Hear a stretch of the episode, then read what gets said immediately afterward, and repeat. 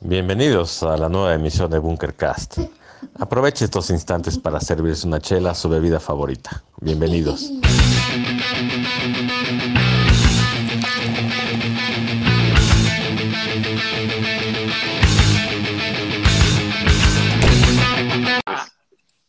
No es cierto, espere.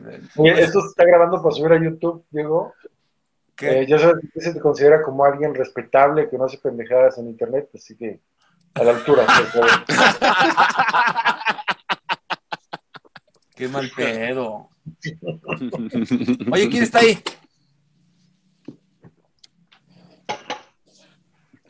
¿La topan? A ver, a ver, a ver, a ver. Hola. A ver, que diga algo, que diga algo. Ahí Gigi, está. eh, eh, ¿acaso es Gigi? ¿Acaso? ¿Acaso? ¿Acaso, ¿Acaso es Gigi? ¿Será Gigi? Es Jiji. Ah, Ah, Gigi. No, es Gigi. Ahí está, ahí está, ¿Cómo ya está el metal. Ya está, güey. Ya, Ya, le trepé. ya, pues, eso, eso, papá. ¿cómo están? Saludos a todos. Felicidades por su nueva plataforma. Gracias, muchísimas gracias. No es una plataforma nueva. Es un disco. Es, pero es nuevo. Plataforma. A ver, espérenme, espérenme tantito. O sea, la plataforma. Pero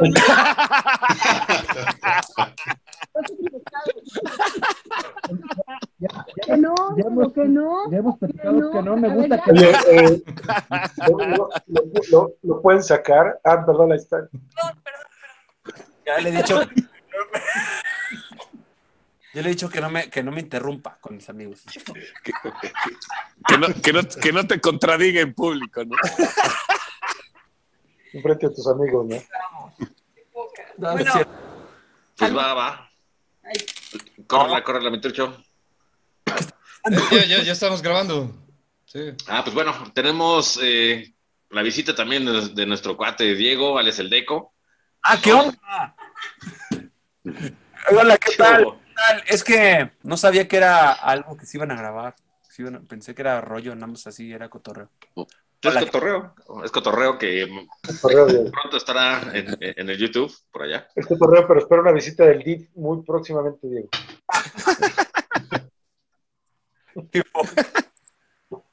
Oigan, muchachos, pues bueno, regresando al, al- al tema.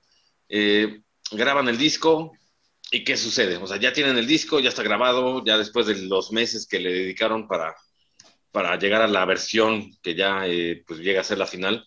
¿Qué sigue? ¿Qué sigue en, en- en los Stoners después? Vas, Diego. No manches. eh. ¿Por qué? Te agarraron frío, papá. Me agarraron súper frío. Métete aquí, no sabía que era una trampa. Bienvenido, cabrón. No sabía que se trataba esto, güey. Bienvenido, sí. Caíste en la trampa, Deco. Pues, este, ¿qué seguirá? Pues, a ver, ya, ya, ya teníamos una, unas maquetitas ahí, este. Se está riendo Gigi. Ahí teníamos unas maquetitas que quedamos en grabar a distancia. Y Cuevas, sigo esperando tu voz que me ibas a mandar Sí. Lo siento. hace meses. Eso es lo que pasa, eso es lo que está pasando ahorita. No, pero ¿qué, qué pasó después de que, de que grabamos el disco en 1900, en 2009, vaya? Pues, que viaje. Este, Pues, ¿qué pasó? Pues que, que, lo, que lo estuvimos tocando, ¿no? Lo estuvimos lo tocando. presentamos, lo presentamos en, en- ¿cómo se llama? ¿Se llamaba la, La Roca? ¿Todavía se llamaba? ¿Cómo se llamaba? ¿Dónde Pues estaba me La quiero- Roca? Me quiero acordar, güey, ¿cómo se llama ese pinche lugar? Le cambiaron el nombre. Pero bueno, eh, en conclusión, el disco nos permitió pues empezar a festivalear por ahí de vez en cuando, ¿no? Meternos por ahí al Bulldog, meternos por ahí al, bueno, al Hard Rock fue antes, este, pero sí ya nos, nos empezó a abrir puertas un poquito más, más sólidas, ¿no? De foros un poquito más serios, el foro Alicia, estoy seguro que se abrió gracias al disco, eh, la publicación en R&R fue también gracias al disco, nos reseñó. Iván, Nieb- Iván Nieblas, cuando referenciaba casi todo en Televisa, y, y era como el mercado del stoner metal, y bueno, era, era como el vocero de Metallica, pinche patas, ¿no? Y bueno, él nos echó por ahí un- unos buenos empujones, pues para meternos un poquito al DF y tener algo ahí poquito más que ofrecer, cabrón, ¿no? Tocamos en el Imperial, en el. En el Imperial, en el correcto. Rock.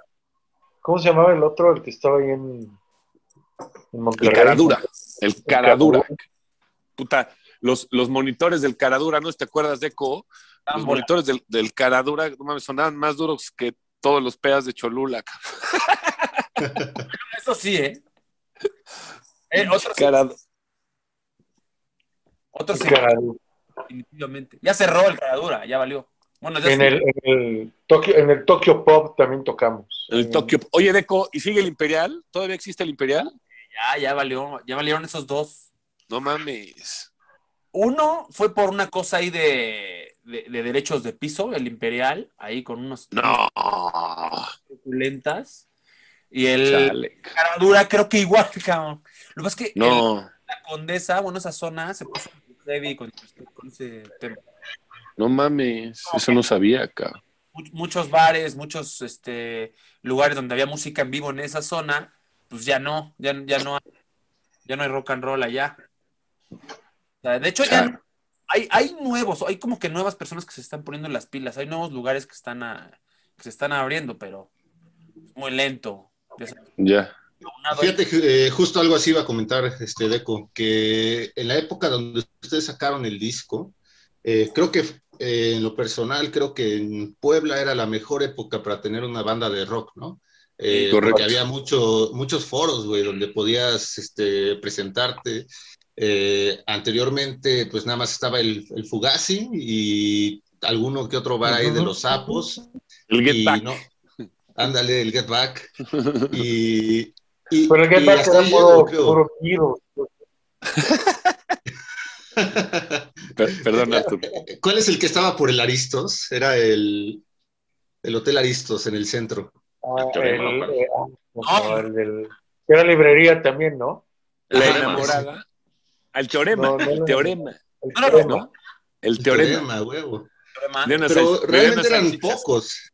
Sí, había bien Realmente eran pocos los, los foros donde podías, este, podías expresar un poco, ¿no? Lo que hacías. Y empezó el boom de antros, de bares, este, de, sobre todo bares de rock. en- exactamente en Cholula, Correcto. Pulque para dos, entró en su momento El. Mes, Rock Pop, el McCarthy, exactamente. Oh. Y, y pues justo les tocó, justo les tocó esa época de caer a tocar a muchos lugares de Cholula. Recuerdo uno, yo la primera vez que los escuché, el Smells me invitó a un bar que estaba arriba de Plaza del Sol en la recta, güey, en la recta Ah, claro. lateral de la recta de El, Cholula. el decibel. El decibel. Ándale, el- decibel. Donde se rompían vidrios. Se chupaban pies. Ahí en el, el decibel se- es muy, muy buenas tocadas también. Sí, se armaron ahí bien. Tocamos con, con el Random, los snorkels. Los snorkels, sí. Ah. Yo me acuerdo mucho la primera vez que, de hecho, Cheo, antes de entrar con ustedes, tocaba como guitarra en alguna banda, no recuerdo cuál. Sí, sí, sí, covers aparte, ¿no? sí. De repente me dice, oye, Smels, ya estoy en una banda, güey, de bajista. Y yo, no mames, tú de bajista sabes tocar el bajo, güey. Pues sí, güey, ¿no? Y ya dijo, pues órale, pues se llaman los Stoners, güey, pues cállate acá. Creo que fue la luna, la lunita, por ahí cerca de la pirámide, creo que era, fue un toquín que dieron ahí. Ok. Este, y fui y dije, no, no mames, desde ahí me enamoré, güey, de, de los Stoners. Dije, no, no mames, de aquí soy, güey, de aquí soy. Para mí siempre Qué chingón. representó los Stoners una cosa muy fresca. Sí, estaban los snorkels y llenaban mucha gente y el soft rock y lo que quieras, ¿no? Pero le faltaba algo, ¿no? Algo que ibas y que te hiciera saltar. Y eso lo encontré yo con ustedes ahí, de repente, la, la voz de, de, de mi estimado Cuevas, que es también de reconocer, no había una voz, no creo que hay una voz así actualmente, ¿no? Y es algo que digo, a lo mejor no viene al caso, pero algún tiempo estoy viviendo en Polonia y si tú te metes al, al rock polaco, eh, el 90% del, del rock, las voces suenan idénticas. Es como en su momento todo el mundo quería imitar la voz del Scott Stapp, ¿no? De The Creed. Ah, Ajá. Y Altísimo. lo mismo, ¿no? Y de repente fue una voz fresca, gutural, no sé cómo no te desgarraste la garganta, cabrón. Este, y decías, no mames, o sea, era un pinche power en vivo que decías, no mames, o sea, de aquí soy, güey. Y ya le preguntaba al Che, ¿va a haber toquín, güey? Sí, pues va a haber, no sé, en el pulque. Pues ahí estaba yo, güey, ¿no? A lo mejor hasta atrás, ¿no? Pero pues ahí andaba yo así echando desmadre y gritando. y- O, o sea, bien pedo. Sí, sí, sí, sí, como debe ser. Pinches Me acuerdo, yo por- desde el primer toquín me volví súper fan, cabrón. Que no, no mames, o sea, no. Eh, lo que comentas acerca de la voz, eh, eso más bien eh, me parece que es de las rolas más comerciales, pero estaba escuchando, por ejemplo, eh, Flaming Man, eh, She Lies, Monster Truck, a la voz suena distinto a, la- a las rolas más comerciales, no, no sé, ¿no? Sí, hay unas Yo- más heavy, ¿no? Que otras. Son más. Hay unas más. El estilo, y también, evidentemente, en el, en el momento que estuvimos grabando el disco, había muchas veces que querías medio imitar a alguien más que, te gustaba cómo sonaba, ¿no? Porque decías, aquí puede que suene bien una voz similar a esta, quizás, ¿no? Entonces era tratar de buscarle por dónde sonaban, porque además, pues, este, eh, a la hora de grabarlas, eh, había veces en las que, pues, no, jalaba, la voz con la que habíamos tocado en vivo, no jalaba a la hora de, grabarla, no se escuchaba igual. Se había también que adaptarla y, pues muchas veces yo creo que, eh, yo incluso ahorita que lo estaba eh, que lo vuelto a escuchar, digo, aquí parece que son, es un cabrón empezando la rola, particularmente en, en Motormouth, parece que es alguien empezando la rola y luego lo sigue alguien más, porque estaba jugando con la voz. La única cosa es que al final José dejó las dos tomas en esa canción en particular, pero sí, sí, sí, como dices, hay, hay veces que la voz suena de una manera y hay veces que suena de otra, porque estábamos jugando a ver cómo quedaba mejor. No, es, no, no era, no, no, todavía no, no la hallábamos bien a la hora de grabarlo particularmente, que no era el mismo, la misma energía de en vivo. En vivo podías gritar mucho y si ya se te había, a mí por si ya se me había acabado la voz, pues nada, se empezaba a gritar y, y se volvía más enérgico y todo, pero cuando estábamos grabando ya no podía hacer eso, entonces había que adaptarle, eso fue principalmente lo que, lo, lo que pasa, y se escucha en el disco, tienes, toda la razón. José Ok, Manuel. eh, eh, esto tal vez eh, eh, se escuche raro, pero creo que um, me, me recordó a un poco de Eddie Vedder, un poco cuando ya estaba más avanzado en la carrera de Pearl Jam, cuando empieza a despegarse un poco, me recordó esa voz, tal vez fue una Oiga, vamos, mía pues, completamente por favor, fuera de ¿dónde que me lugar, pero eso es, eso es lo que... Pero bueno. Está No, hombre, ojalá, ojalá eh, sonara cercanamente como Eddie Vedder, la verdad es que pues, ese está muy cabrón, pero muchas gracias, agradezco mucho la, la comparación. Y luego también, es que también hay canciones que tienen coros más melódicos. Y hay, Claro. otras, hay otras canciones que, que son más de más fuerza o más actitud. Y hay otras rolas que sí eh, depurábamos mucho la melodía. Como que sí viajaba mucho y sí había rollitos donde, me- eh, por ejemplo, mencionaste She Lies y She Lies tiene un coro muy melódico. Ajá. Y, y no sé si comparas eso a Fuck This o a Monster Truck, pues sí son más gritos y más. Pero Los trash. sí, sí, sí. Entonces hay diferentes estilos. Ahorita, ahorita que, dices, que dices Monster Truck, curiosamente, este es un dato eh, curioso de, de la canción. Monster Truck, toda la canción nació alrededor de una frase que dijo Diego, precisamente. Este, un día simplemente dijo, en alguna canción yo quisiera que uniera la frase It doesn't mean I don't love you, baby. Además, Baby. la letra original de Monster Truck era, es, es muy, muy, muy desafortunada porque es como de violencia intrafamiliar. Entonces, cuando escribimos por primera vez esa canción, leímos la letra y el resultado final y dijimos, no mames, esto Está muy no fuerte. sé dónde se venía con todo este rollo de Me Too y estas cosas, o sea, tampoco. Pero incluso en ese momento dijimos, no, no, suena, no suena como una canción que, que quisiéramos compartir con esta letra. güey. Entonces se cambió la letra completa de la canción. Se le cambió toda la intención, ¿verdad? Porque originalmente era violentísima. Y, y no nos hacía quedar en muy buena luz ante absolutamente nadie. Finalmente era un güey que era un, un, un maldito y le, y le pegaba a su, a su pareja, a su vieja o lo que fuera, y le decía, pero eso no significa que no te ame. no te amo. Que no te amo, a la madre. Saca los pedos, Pero- no mames. Pero no, no, al, al final decidimos que no, quizás no, no, no, no, no se traducía, o sea, no, no, no lo iban a entender como que estaban hablando de que fuera el, el culero, sino parecía más bien como una, una este, propaganda o publicidad para la violencia contra la pareja. Y digo, no, no, no Era políticamente muy incorrecto, güey, ¿no? Básicamente, güey. Y toda la rola se cambió, toda la letra la volvimos a escribir, nada más se quedó, y entonces mira, I love you, baby. Gran frase. Entonces se quedó. Otra pregunta, muchachos, digo, eh, y se las hicieron en ese video que vi hace rato, como les comentaba ahí, de creo que fue de Televisa Puebla. ¿Por qué decidieron cantar en inglés, escribir las canciones en inglés? Pues la verdad es que parte es por flojo. Es más fácil escribir en inglés eh, música rápida como el rock, porque las palabras son muy cortitas y es más fácil rimarlas. Y español es muchísimo más complejo para, para ese tipo de cosas. Entonces, al principio, como era muy rápido, dijimos, ahora le va. Y en otra parte también era porque pues, teníamos así como que en el momento este, ojo, como decir, pues si escribimos en inglés nos sabemos más mercado. Podemos empezar a...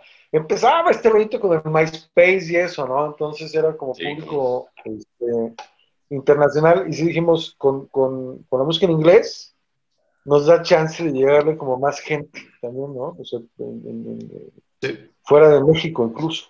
Entonces, por eso al final hicimos las, las canciones en inglés. Escribimos por ahí un par de canciones en español. Tenemos una canción que se llamaba Un muerto más y otra canción que se llamaba ah, Los edificios tienen piernas, pero no, jalaron, no, no funcionaron. La verdad es que están... ¿O no? La de los edificios tienen ya, ya no me olvidaba, ya no me acordaba de esa mamada, güey. Oye, Cuevas, Cuevas se congeló. Ah, no, ya, ya está, ya está. Cu- Cuevas, Cuevas, ¿estás bien? Yo bien, No te mueves, cabrón. Va a llegar la aduana ahorita, ¿eh? Voy a revisar quiénes tienen alcohol y quiénes no. Oye, Ismael, oye, Ismael, si complementando la pregunta que haces, yo creo que también, eh, tanto Diego como yo, este, pues también trae, bueno, y, y evidentemente Cuevas, eh, oíamos muchísimas bandas en inglés, cabrón. Entonces también era muy honesto, te digo, ent- entrarle a los madrados del hard rock y del punk, pues con bandas, o sea, con, con un idioma que nos, que nos fuera más empático, cabrón, ¿no? Cierto es que, se- que hay muchas canciones en, españ- en rock que están ejecutadas en español y se oyen de poca madre, pero yo creo que el hard rock y el punk nos orillaba a pues, intentar ser los- lo más auténticos posibles y en ese momento así, así fluyó y así gustó, cabrón. Entonces, modificarlo más adelante ya, ya estaba, ya era muy atrevido, cabrón, o era muy riesgoso. no de escuchaban. ¿Perdón? ¿Qué escuchaban en ese entonces? Vaya, ¿cuáles eran las influencias en ese momento? ¿Qué escuchaban? ¿Nirvana, Pearl Jam? ¿Qué escuchaban? Pues un poquito ya, o sea, sí, sí, vaya, esos evidentemente eran bandas que seguimos escuchando y seguíamos teniendo muy presentes, pero ya escuchábamos un montón de cosas para acá. Yo, por ejemplo, en ese entonces, digo, estaba metido con esa banda que se llama Clutch, y me gustaba mucho ese tipo de rock, eh, muy como jarroquero, como medio sureño, así, ya sabes, muy potente, con como de pantano, aceitosón, ¿no? Pero también estábamos escuchando en ese momento, por ejemplo, cosas como Avenged Sevenfold, ese era rock más Ah, como, más new, new metal, ¿no? Este, y pues vaya, de lo que hemos escuchado todavía, yo todavía soy un gran fan de Motorhead, por ejemplo, a mí me encanta Motorhead. Y de y Bad Religion y Fate No More, estas bandas que son un poco más viejas, sí escuchábamos mucha música y Atreyu, por ejemplo, en esa época escuchábamos un montón de Atreyu. Atreyu, Mucho buenísimo. new metal, mucho new metal, pues era mediados de los, de los 2000, ¿no?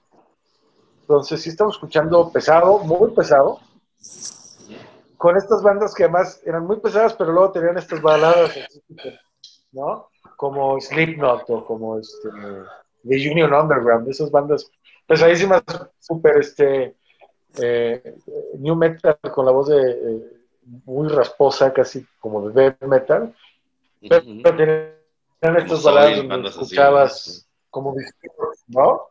Que, que el güey sabía cantar chingón, ¿no? No nada más era grito. Eh, eso estamos oyendo, por eso fue un montón. Oye, y el Deco, y, el andaba, andaba más en The Hives y en Strokes, ¿no? O sea, como Ándale, en, otra, ándale, cierto. en otra línea, en otra línea diferente. Sí, cada quien escuchaba música muy particular. Este, de acuerdo. O sea, por ejemplo, yo creo que hasta incluso cada canción tiene un una, este, una, una influencia. Completamente. En los 2000 yo escuchaba más así como a los Yeah, Yeah, Yeahs y más de rock. Jet. El metal lo escuché, o sea, el, el metal lo escuché toda la adolescencia. Ujú, ujú. Quería tocar eso primero que nada, yo creo. Y después ya me empecé a abrir a otros géneros, porque antes, por ejemplo, y, y el rock en español a mí me costaba mucho trabajo, mucho, no le agarraba la onda, no le agarraba la onda. Es que yo, por ejemplo, escuchaba grupos en inglés y, y- y lo que apor- me aportaban era, no mames, está... Inmediato. Eh, tal vez el, el- tal vez, perdón, tal vez el idioma inglés está eh, necesariamente ligado al, hard rock, ¿no? Tal vez es, es orgánico Exacto. el idioma inglés y, y, estoy, exacto. ponerlo en español es, es una adaptación, entonces por eso cuesta más. Es, exacto.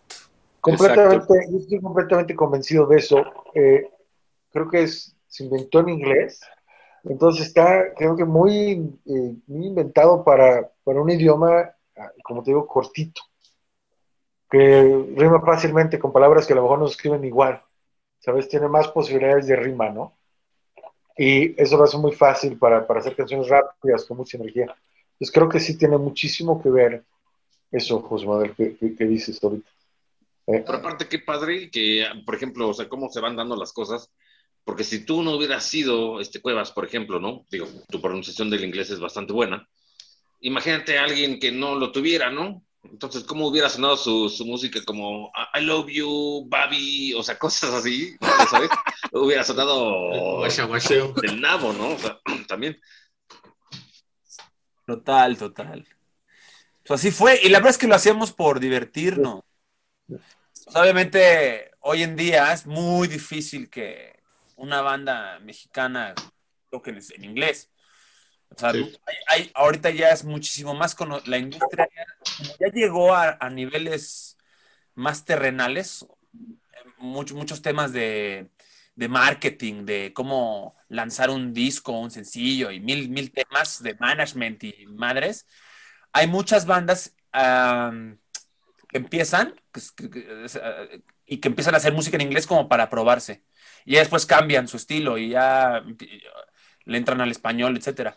Pero es que nosotros, es que nosotros, pero nosotros estamos muy, estábamos muy cómodos ahí porque, o sea, la verdad es que eh, las letras están muy buenas y traducirlas es difícil, porque aparte el, el tema de los personajes que se, algu- algunas canciones hablan de, de ciertos personajes y encajan muy bien este, con la letra y la música, etcétera, y cómo, cómo lo das a entender esa, eh, esa fantasía con el español, cuando en español pues no, pues no teníamos esa cercanía, la verdad. Era, era congruente y era honesto, güey, ¿no? Y el, y el concepto estaba muy tight, güey, estaba muy, muy amarrado a, a lo, a lo que era, cabrón, y era lo que, lo que escuchábamos y creo que era muy honesto. Como dices, Mels, si, si no podías pronunciar bien el tema, ahí sí ya se oiría pretencioso. Y a veces, tengo que decirlo con todas las letras, hay bandas que cantan español en su idioma natural y se oye pretencioso, cabrón, ¿no? Entonces hay la importancia de, de ser congruente y de que, y de que haga clic lo visual, ¿no? Las letras y la propuesta, cabrón.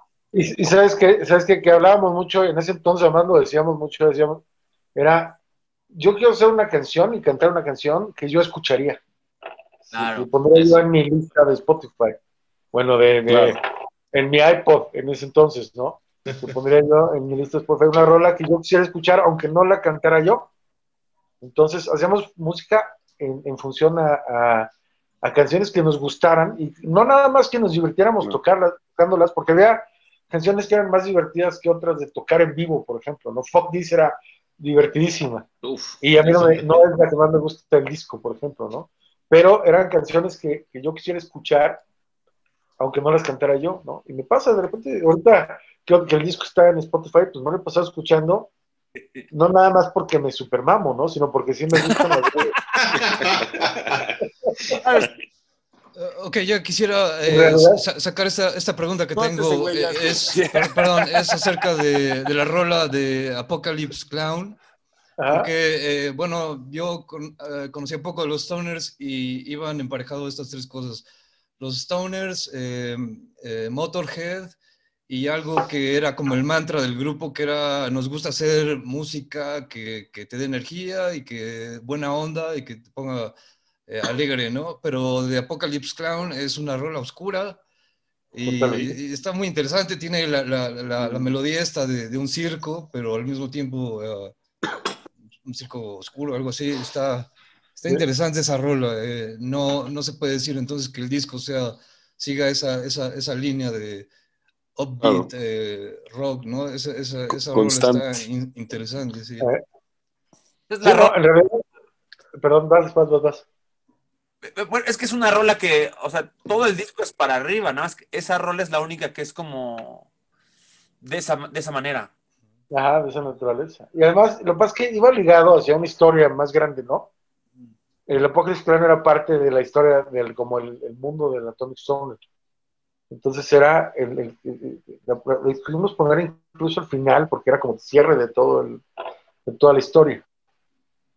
Este, y sí es una rola completamente oscura porque es así como de un personaje muy trágico eh, que se nos ocurría en, en- en las largas sesiones de, de recreativas, llamémoslo así nada más. Eh, y platicamos sobre este personaje muchas horas.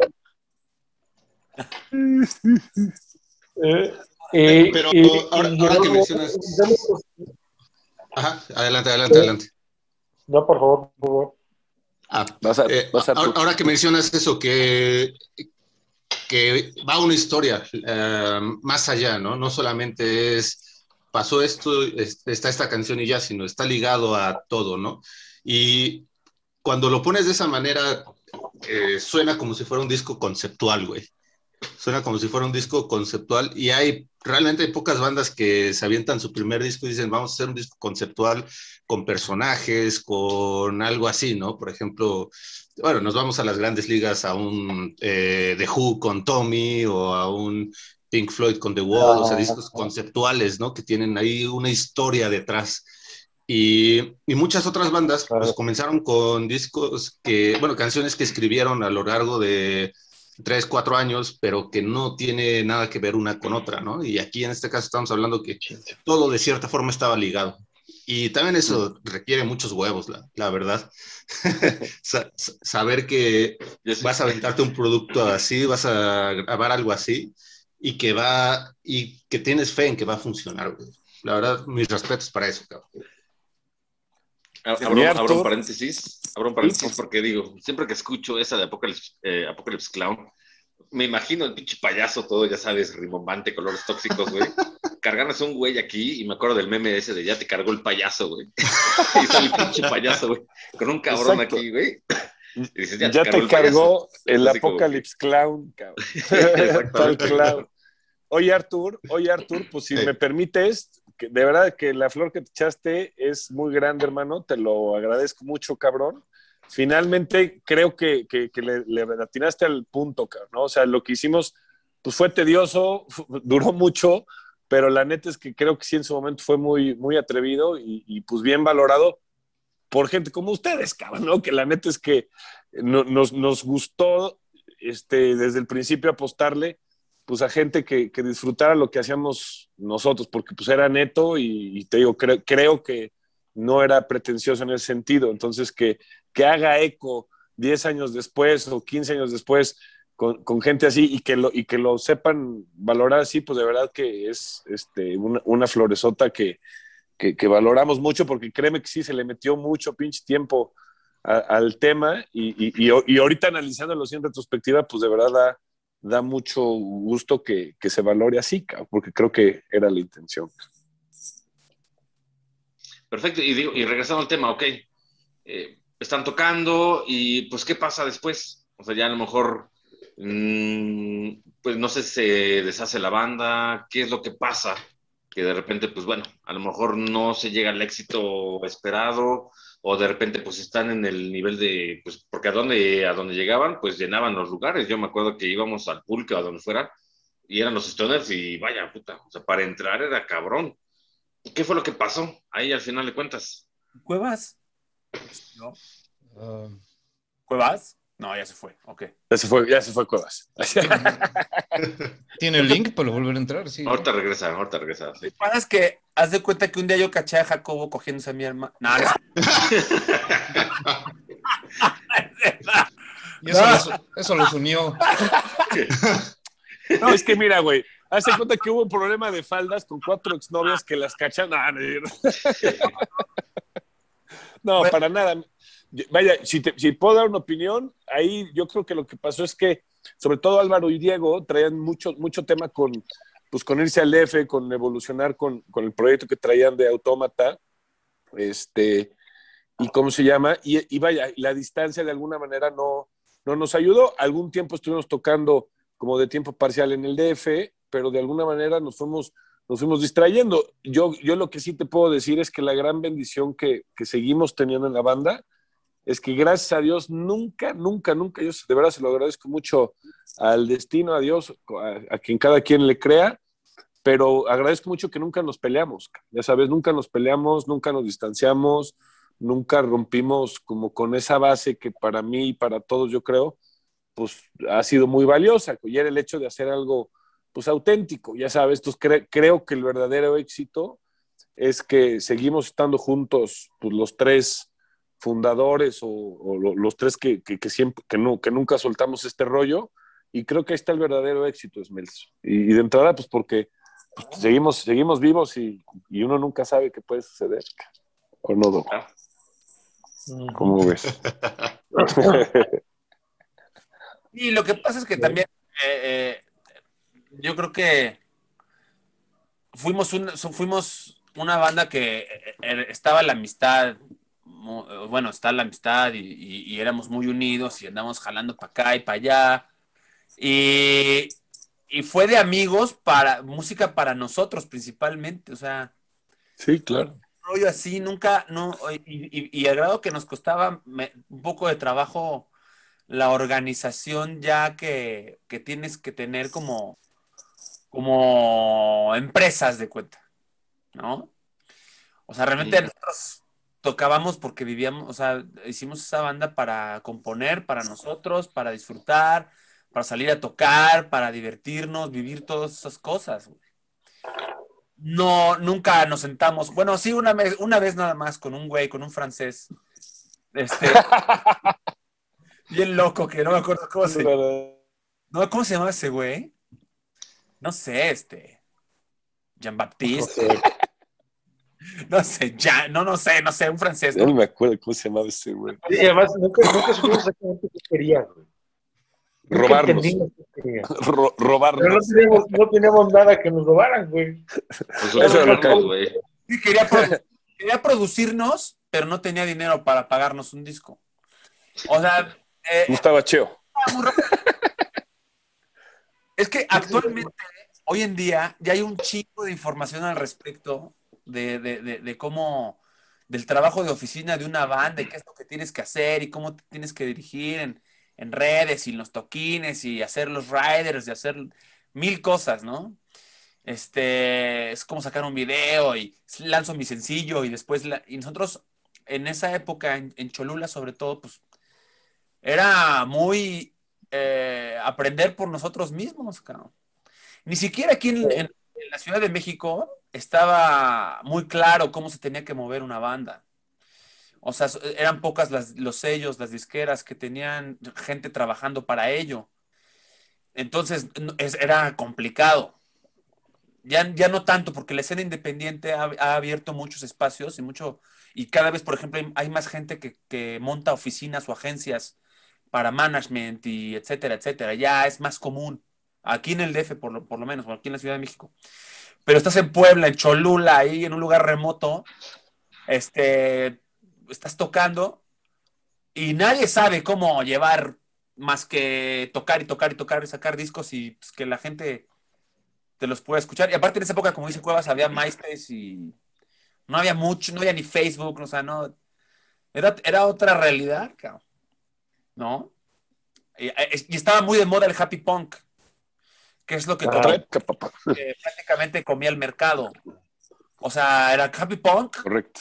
y era lo más básico. Y nosotros, la verdad es que eh, tocábamos en inglés y pero, en la música, etcétera, pero teníamos muy claro que nuestro deber era entretener a la banda. Se trata, eh, ya le está dando ahí el puto patatús a- a, Eh, Saqué un bong. es lo cagado, es lo chingón porque, o sea, por ejemplo, las letras de Cuevas son, son brillantes, son muy, son muy chingonas, güey. Pero a sabiendas de que no podíamos tocar música simple para, porque pues, de por sí la gente no está acostumbrada a escuchar la música en inglés y o no, no le entiende, o- y con el sonido ahí del pool que y- está cabrón ahí.